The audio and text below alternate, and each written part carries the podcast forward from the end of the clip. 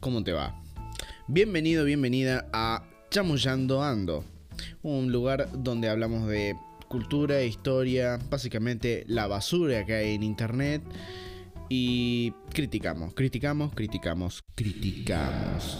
Bien, el día de hoy vamos a estar hablando sobre la comida afrodisíaca. ¿Es real? ¿No es real? ¿Qué onda con eso? Así que sin más, empecemos.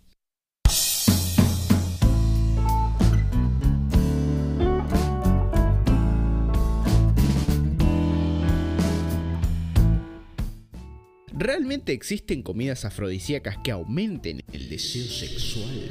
¿Quién no ha escuchado que los chocolates, las fresas o las ostras pueden tener el efecto de aumentar lo lívido y la impotencia sexual?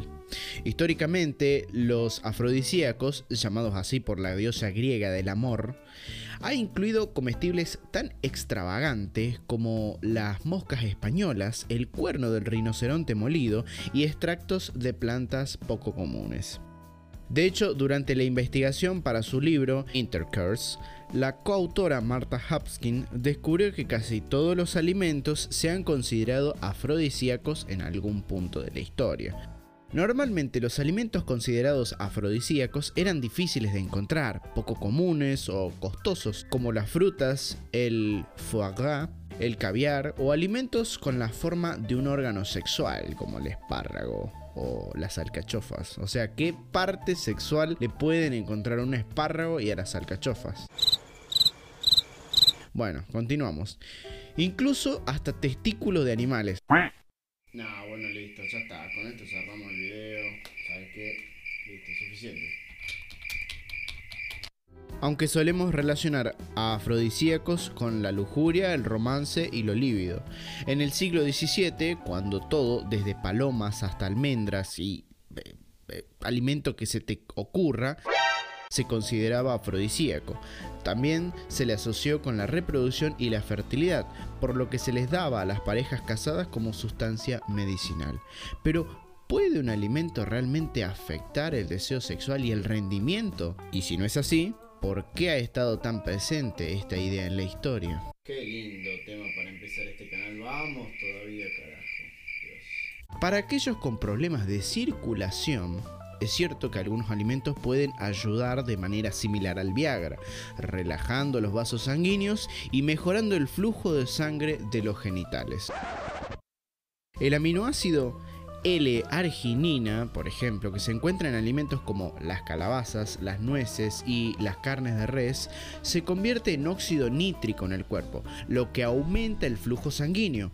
Los alimentos ricos en ácidos grasos como la omega 3, como el salmón y la palta o aguacate según Centro American tienen el mismo efecto. Otro ayudante es la quercetina que se encuentra en las manzanas, uvas, vinos tinto, ajo y chocolates negros.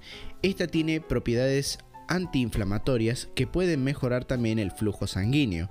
Sin embargo, solo las personas con circulación débil verían mejoras en su función sexual al comer estos alimentos, comenta Lauren Wright, portavoz de la Academia de Nutrición y Dietética de Estados Unidos. Alguien con una buena circulación no vería ningún cambio. La cuestión es, que cuando la mayoría de las personas piensan en afrodisíaco, lo primero que viene a la mente no es en sí la función sexual, sino el deseo.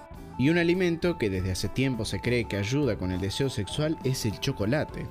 Según las investigaciones, el cacao puede aumentar el flujo de sangre en partes del cuerpo más allá del torso, pero cuando se estudió su relación directa con el deseo sexual, no se encontró evidencia que respalde su uso como afrodisíaco. De hecho, no se ha encontrado evidencia de que algún alimento aumente la excitación o el deseo sexual. Solo hay una excepción, el alcohol.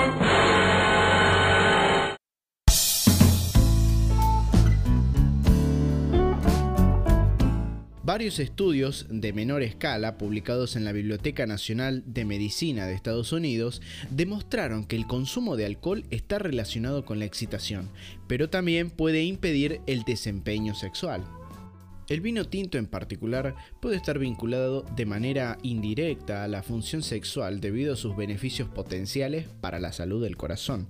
La reputación del vino como un afrodisíaco puede también deberse a que forma parte de la dieta mediterránea, la cual consiste principalmente en alimentos de origen vegetal como frutas, verduras, legumbres, cereales integrales, frutos secos y aceite de oliva. Otra característica de esta dieta es que es relativamente baja en azúcar, queso y carne. Debido a que es más un estilo de vida saludable que un alimento aislado, la dieta mediterránea podría ofrecer cualidades afrodisíacas. Nuestra dieta en general puede funcionar como un afrodisíaco al mejorar el flujo sanguíneo, generar un aumento de hormonas y un mejor estado de ánimo. La conclusión es que una dieta saludable de mariscos, carnes magras, nueces, frutas, verduras y cereales integrales, básicamente la dieta mediterránea, ayuda con la función nerviosa y mejora el flujo sanguíneo. Entonces, ¿Por qué algunas personas aseguran que ciertos alimentos tienen cualidades afrodisíacas?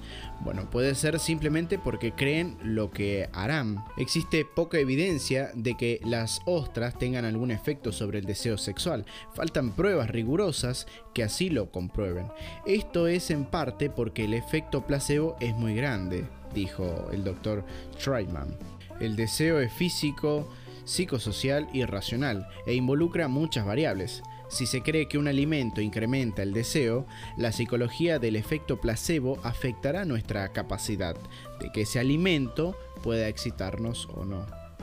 Todo depende del contexto de la comida que consumimos. Por ejemplo, si yo agarro una barrita de chocolate a media mañana, no me voy a excitar.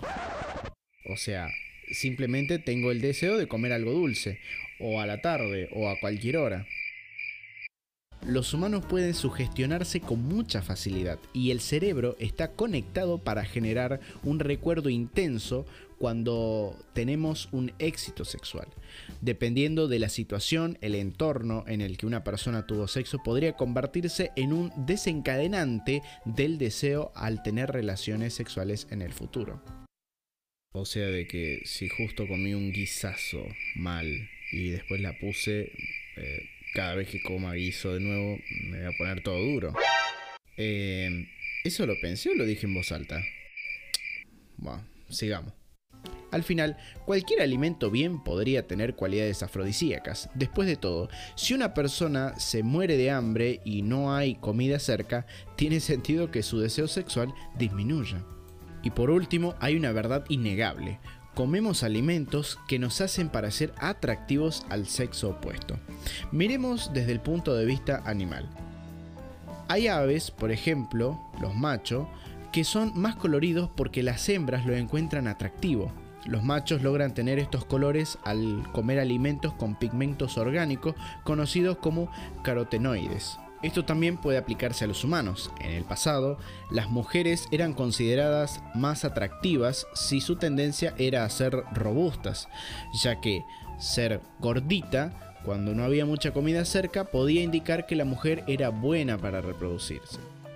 También puede que haya un aspecto inherentemente afrodisíaco en las prácticas de darle comida a una pareja sexual, lo que podría explicar la verdadera razón por la que una caja de chocolates en San Valentín, el día de los enamorados, o mejor dicho, un día cualquiera en el que sigo solo, o una comida casera puede inducir al deseo.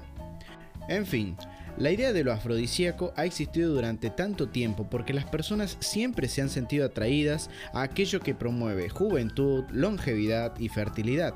Por esta razón es probable que sigamos creyendo en ellos en los siglos por venir.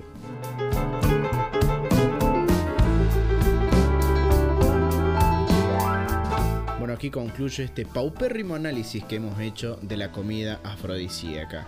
Espero que les haya gustado, que no los haya aburrido demasiado. Voy a estar subiendo este podcast a YouTube, así que cuando anden por ahí, ya saben, suscríbanse, denle like, escriban en los comentarios, bardeen, no pasa nada, descarguen su ira conmigo o alguna sugerencia. Muchísimas gracias, hasta luego.